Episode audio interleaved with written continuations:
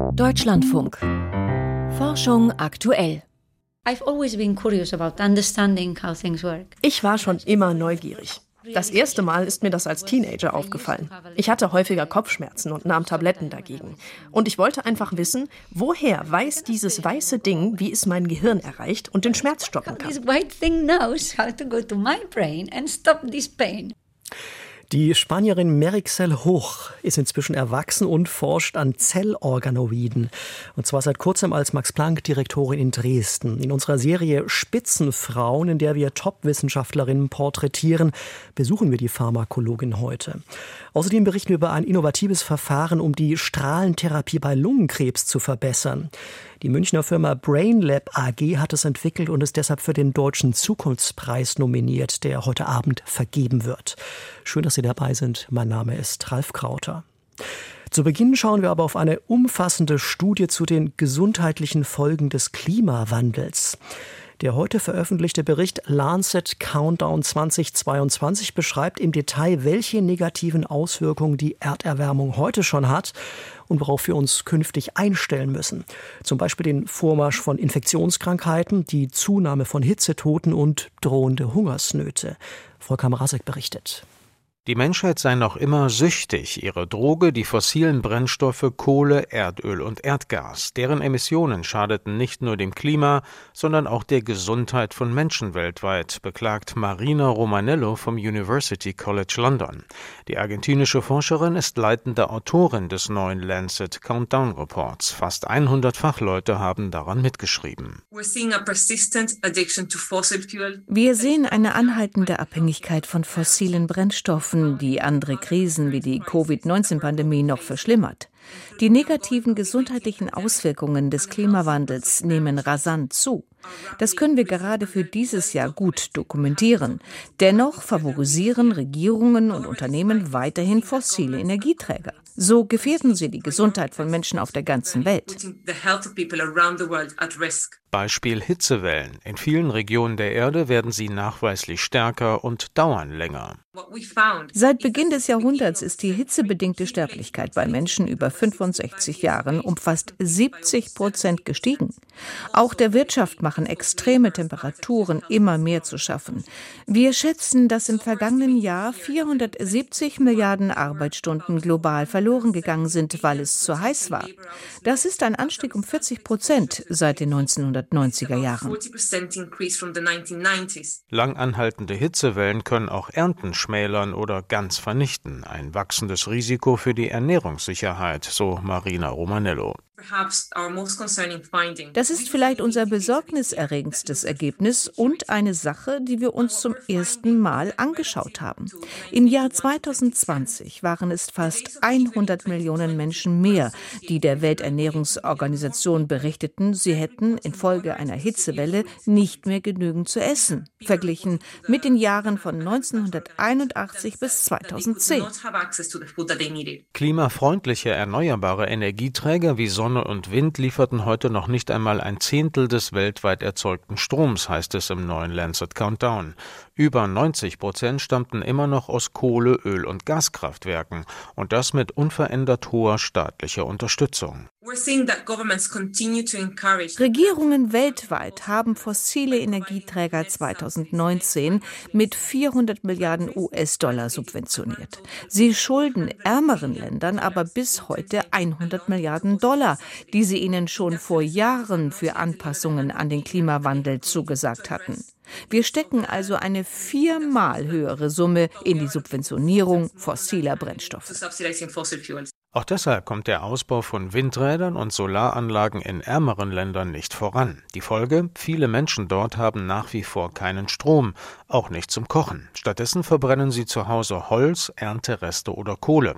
Auch das steht im Lancet Countdown. In mehr als 60 Ländern atmen die Leute auf diese Weise viel zu viel gesundheitsschädlichen Feinstaub ein, im Schnitt 30 mal mehr als die Weltgesundheitsorganisation für sicher hält. Der jährlich erscheinende Lancet Report fragt diesmal speziell nach der Verantwortung der Industrie. Die Zukunftspläne von 15 der weltgrößten Öl- und Gaskonzerne wurden durchleuchtet. Für Paul Eakins war das Ergebnis ernüchternd. Er ist Professor für Ressourcen- und Umweltpolitik am University College London. Wir dachten, es ist notwendig, das zu zeigen. Viele dieser Konzerne behaupten, sie seien auf dem Weg zu Null Emissionen, hielten sich an die Pariser Klimaschutzziele und so weiter. Tatsächlich sind sie weit davon entfernt. Ihre Förderpläne für die kommenden zwei Jahrzehnte tragen uns weit über eine Erderwärmung von 1,5 oder sogar 2 Grad Celsius hinaus. Der Lancet Countdown 2022 warnt vor massiven gesundheitlichen Folgen des Klimawandels, wenn die Menschheit nicht schnell die Kurve bekommt beim Kampf gegen die Erderwärmung. Ein Beitrag von Volker Mrazek war das. Spitzenfrauen. Top-Forscherinnen im Porträt. Die Serie in Forschung aktuell. Frauen in Spitzenpositionen sind vielerorts noch in der Minderheit. Bei der Max-Planck-Gesellschaft zum Beispiel sind gerade mal 13 Prozent der Direktoren weiblich. Um das zu ändern, fördert die MPG außergewöhnliche Forscherinnen im Lise Meitner Exzellenzprogramm, um ihnen den Weg an die Spitze zu ebnen. Die Spanierin Merixel Hoch ist eine der Glücklichen. Die mehrfach ausgezeichnete Pharmakologin kultiviert Zellorganoide in der Petrischale, unter anderem um neue Erkenntnisse im Kampf gegen Krebs zu gewinnen. Als Pionierin auf dem Gebiet hat sie vor wenigen Monaten tatsächlich den Karrieresprung zur Max-Planck-Direktorin geschafft. Andrea Huferichter hat sie besucht. Das Foyer des Max-Planck-Instituts für molekulare Zellbiologie und Genetik in Dresden. Die Spanierin Merichel Hook, 44 Jahre alt, weiße Jeans und ein T-Shirt mit etwas Glitzer, wird von den Presseleuten des Instituts umringt. Die Laune ist bestens, aus gutem Grund. You wanted to talk about the Lisa Minor Excellence Program, yeah. right? So now I've become director literally as per last month. Merichel Hook ist die erste Forscherin aus dem Lise Meitner Exzellenzprogramm, die zur Direktorin gekürt wurde. Sie ist eine Pionierin auf dem Gebiet der Organoide. Das sind organähnliche, dreidimensionale Gewebestrukturen, die als Modell bei der Erforschung von Krebskrankheiten helfen können. Einen ersten Minimagen kultivierte die Wissenschaftlerin als Postdoc am Hübrecht-Institut in den Niederlanden aus Mäusestammzellen. Es gelang mit einem 3D-Gerüst aus Proteinen, den richtigen Nährstoffen und vor allem mit viel Ausdauer. Lange sah es gar nicht gut aus. Es funktionierte einfach nicht. Aber ich blieb hartnäckig. Bis zu dem Punkt, wo ich mir eine persönliche Deadline setzte, nach der ich im Notfall das Forschungsthema wechseln wollte. Zwei Wochen vor dieser Deadline funktionierte es endlich. Wir konnten zum ersten Mal echtes Gewebe in der Petrischale wachsen lassen. Ich würde sagen, das hat mein Leben total verändert. Mary Chell Hook ging an die University of Cambridge in Großbritannien und leitete dort ihre erste Forschungsgruppe. 2015 gelang es ihrem Team, ein erstes Organoid aus menschlichen Leberzellen zu kultivieren. Zwei Jahre später funktionierte es auch mit Lebertumorzellen. Mit Hilfe der Organoide will sie unter anderem verstehen, wie gesundes Organgewebe wächst, sich immer wieder erneuert und repariert und was falsch läuft, wenn es entartet und Tumore entstehen. Und sie will wissen, welche Rolle spielt das individuelle Genom eines Menschen, sowohl was die Entwicklung eines Tumors betrifft, als auch die bestmögliche Therapie.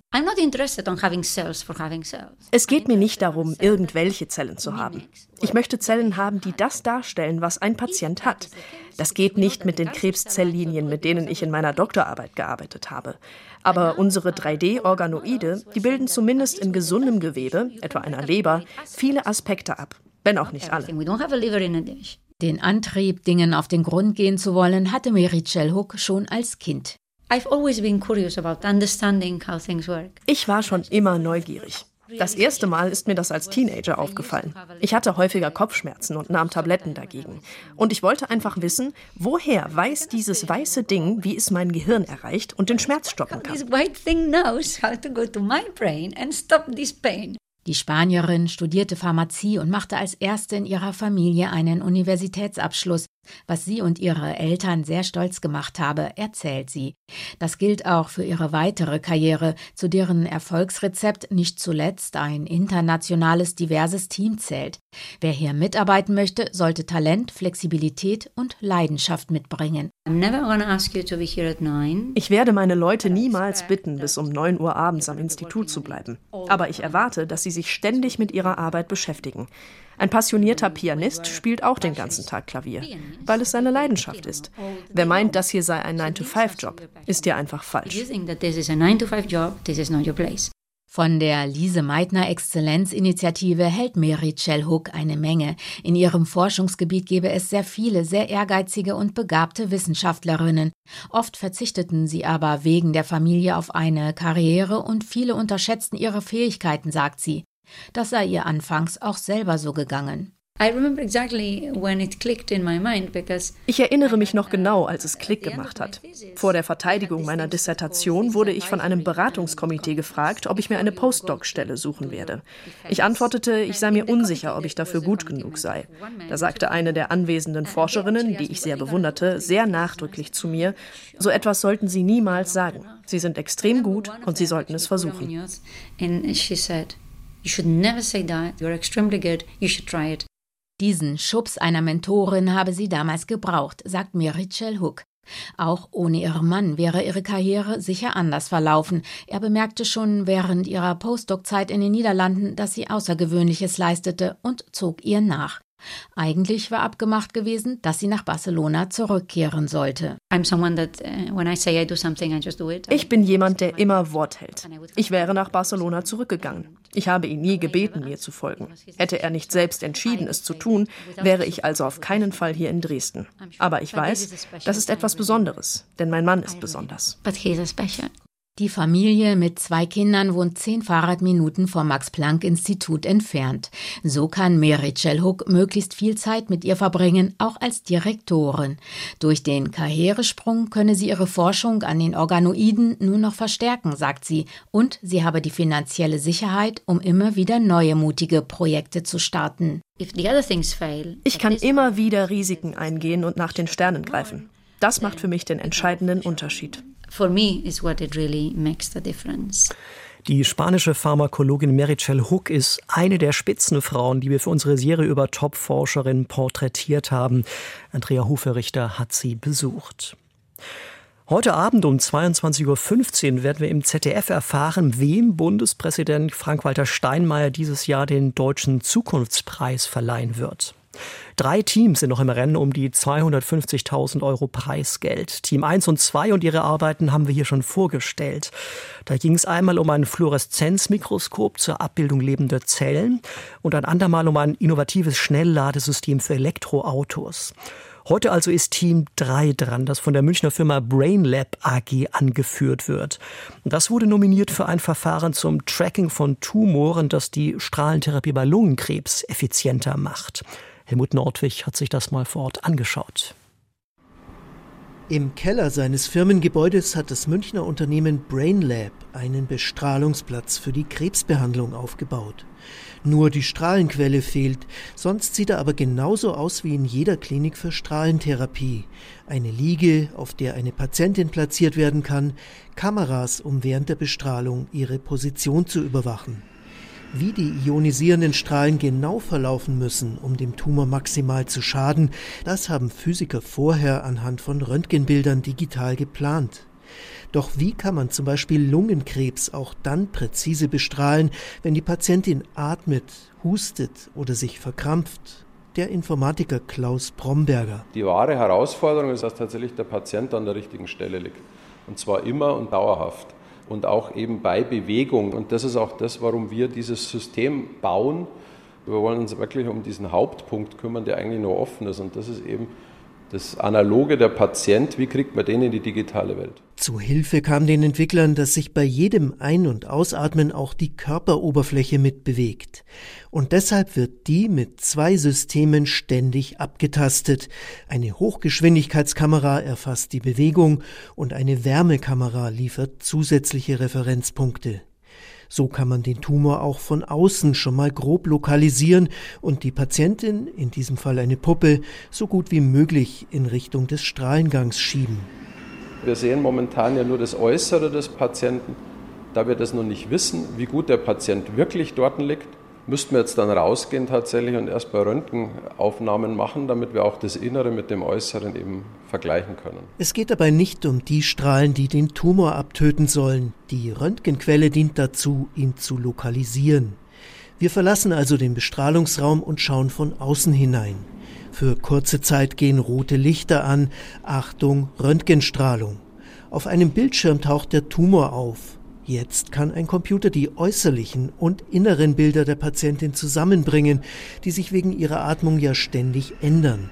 Hochpräzise ermittelt der Rechner in Echtzeit, wie die Strahlen geführt werden müssen. Während der gesamten, etwa zehnminütigen Bestrahlung kann so die Tumorposition laufend exakt festgestellt werden. Bei Bedarf wird der Strahl sofort korrigiert oder abgeschaltet, wenn die Bewegung zu stark ist. Für Cordula Petersen, Direktorin der Klinik für Strahlentherapie am Hamburger Universitätsklinikum, ist das die entscheidende Neuerung. Dass man quasi im laufenden Bestrahlungsvorgang in Echtzeit nochmal die Information, wie atmet der Patient gerade und wo ist denn der Tumor und wo muss ich jetzt hinzielen, dass man diese Information zeitgleich koppelt, das ist das wirklich Neue. Cordula Petersen ist gemeinsam mit den Münchner Forschern von BrainLab, Klaus Bromberger und dem Geschäftsführer Stefan Filsmeier für den Deutschen Zukunftspreis nominiert. Die Spezialisten erwarten entscheidende Vorteile für Patientinnen und Patienten. Denn es muss nicht mehr so viel gesundes Gewebe um den Tumor herum mitbestrahlt werden, damit wirklich alle Krebszellen vernichtet werden. Sicherheitshalber ist das derzeit etwa ein Zentimeter. Mit dem neuen System sollen es nur noch wenige Millimeter sein. Dadurch, dass wir jetzt die Aufenthaltswahrscheinlichkeit des Tumors in der Lunge genau kennen, können wir den Strahl auch genauer steuern. Und deswegen schonen wir gesundes Gewebe, was im Bereich der Lunge von Bedeutung ist, dass einfach die Belastbarkeit erhalten bleibt. Also für den Patienten ist wichtig, es äh, spiegelt sich in der Lebensqualität in den Jahren nach der Erkrankung wieder. Durch Studien belegt ist das zwar nicht, aber es ist plausibel, denn es bleibt ja mehr funktionierendes Lungengewebe erhalten als bisher. Weitere Studien seien dann nicht üblich, heißt es bei BrainLab. Zudem ist das komplette System in der letzten Version auch noch nicht zugelassen. 400 bis 600.000 Euro soll es laut dem Unternehmen kosten. Bestehende Strahlentherapieeinrichtungen könnten nachgerüstet werden. Sobald diese Technologie zur Verfügung stünde, würde sie man dann auch einsetzen können und dürfen, weil einfach der berechnete Vorteil an einem Bestrahlungsplan eines individuellen Patienten das Argument ist dann zu tun. BrainLab hofft mit seiner viel exakteren Strahlentherapie Lungenkrebspatientinnen und Patienten eine bessere Perspektive zu bieten. Bisher wird der Tumor häufig erst entdeckt, wenn er schon einige Zentimeter groß ist. Entsprechend belastend ist die Behandlung und sie hat nicht immer Erfolg. Wenn es nach Stefan Filzmeier geht, soll sich das ändern. In Deutschland wird diskutiert, für Raucher eben Lungenscreening einzuführen. Das heißt, genauso wie man das dann auch bei Brustkrebs und Darmkrebs kennt, dass man einfach durch eine regelmäßige Vorsorge den Tumor erkennen kann, wenn er sehr klein ist. Und sehr klein heißt 7, 8, 9 Millimeter. Und da ist natürlich die Möglichkeit, mit Strahlentherapie diesen Tumor oft auch in einer einzigen Sitzung zu bestrahlen. Und zwar so, dass ohne eine weitere Therapie der Patient in vielen Fällen geheilt ist. Und das geht nur dann, wenn man diesen Tumor auch genau trifft. Eben diese Zielgenauigkeit ermöglichen die Entwickler mit ihrer Innovation, dank der die tödliche Strahlung nur dorthin zielt, wo sie auch hin soll. Helmut Nordwig stellte uns Team 3 vor, das für den Deutschen Zukunftspreis nominiert ist. Und heute Abend ab 22.15 Uhr im ZDF werden wir erfahren, wer am Ende das Rennen macht. Weiter geht's jetzt hier mit den Meldungen von und mit Lucian Haas. Die EU-Kommission will die Feinstaubgrenzwerte bis 2030 deutlich verschärfen. Im Durchschnitt übers Jahr gerechnet sollen dann nur noch 10 statt bisher 25 Mikrogramm Feinstaub pro Kubikmeter Luft zulässig sein. Das teilte die EU-Kommission heute mit. Der Wert bezieht sich auf Feinstaub mit einer Partikelgröße bis 2,5 Mikrometer. Bisher handelt es sich nur um einen Vorschlag. Er muss vom EU-Parlament und dem EU-Rat noch genehmigt werden. Wenn das so umgesetzt würde, bliebe die EU allerdings hinter einer Empfehlung der Weltgesundheitsorganisation WHO zurück. Diese propagiert seit dem vergangenen Jahr einen Richtwert von 5 Mikrogramm. Die akustische Kommunikation bei Wirbeltieren ist wohl schon vor mehr als 400 Millionen Jahren entstanden. Zu diesem Schluss kommen Forschende der Universität Zürich in einer Studie im Fachjournal Nature Communications. Sie untersuchten 53 Arten aus vier Hauptgruppen von Landwirbeltieren. Schildkröten, Brücken, Brückenechsen, Schleichenlurche und Lungenfische. Bisher war nicht bekannt, inwieweit diese mit Lauten kommunizieren, beziehungsweise sie galten sogar als stumm. Die Forschenden konnten aber nachweisen, dass die Tiere mit Lauten, die sie von sich geben, tatsächlich Informationen an Artgenossen übermitteln. Analysen des Evolutionsstammbaumes dieser Tiergruppen zusammen mit dem von Säugetieren, Vögeln und Fröschen zeigten, der letzte gemeinsame Vorfahr hat vor rund 400 Millionen Jahren gelebt. Und wenn die akustische Kommunikation ein gemeinsames Merkmal dieser Tiere ist, dann dürfte diese ebenso alt sein. Die WHO nimmt gefährliche Pilzerkrankungen ins Visier. In einem Report warnt die Weltgesundheitsorganisation vor 19 Pilzerregern, die weltweit die öffentliche Gesundheit bedrohen. Sie müssten besser erforscht werden, um Behandlungsmöglichkeiten zu entwickeln. Vier der 19 Pathogene stufen die WHO-Experten als besonders kritisch ein, weil sie für Patienten mit einem geschwächten Immunsystem lebensgefährlich werden können. Aspergillus fumigatus, ein Pilz, der das Lungengewebe befällt, Candida albicans, der auf Schleimhäuten siedelt, Cryptococcus neoformans, der Hirnhautentzündungen auslöst, und Candida auris, der das zentrale Nervensystem, Organe und Knochen angreifen kann. Viren können verschmelzen und Hybriden bilden. Britische Forscher haben im Laborexperiment erstmals beobachtet, dass zwei weit verbreitete Atemwegsviren miteinander fusionieren können. Das Ergebnis ist ein Hybridvirus, der sogar infektiöser sein kann. Ihre Versuche machten die Forschenden mit dem Influenza-A-Virus und dem respiratorischen Syncytialvirus. Sie infizierten Lungenzellen im Labor, und zwar mit beiden Virustypen gleichzeitig. In den Zellen konnten sie später fadenförmige Strukturen nachweisen, die aus Teilen beider Viren bestanden. Die hybriden Viruspartikel konnten sogar andere Zellen befallen. Typische Antikörper gegen Influenza A zeigten bei ihnen keine Wirkung mehr. Bei Menschen wurden solche Virushybriden bisher nicht beobachtet. Die Erkenntnis könnte allerdings erklären, warum Co-Infektionen bei manchen Patienten zu besonders schweren Krankheitsverläufen führen. Die Studie ist im Fachjournal Nature Microbiology erschienen. Spezielle Folien für Gewächshäuser lassen Pflanzen schneller wachsen. Die Folien sind mit dem seltenen Erdmetall Europium beschichtet, das sonst als Leuchtstoff in Lampen und Plasmabildschirmen eingesetzt wird. Als dünner Film auf der Folie aufgebracht, wandelt Europium die UV-Strahlung der Sonne in sichtbares Licht um.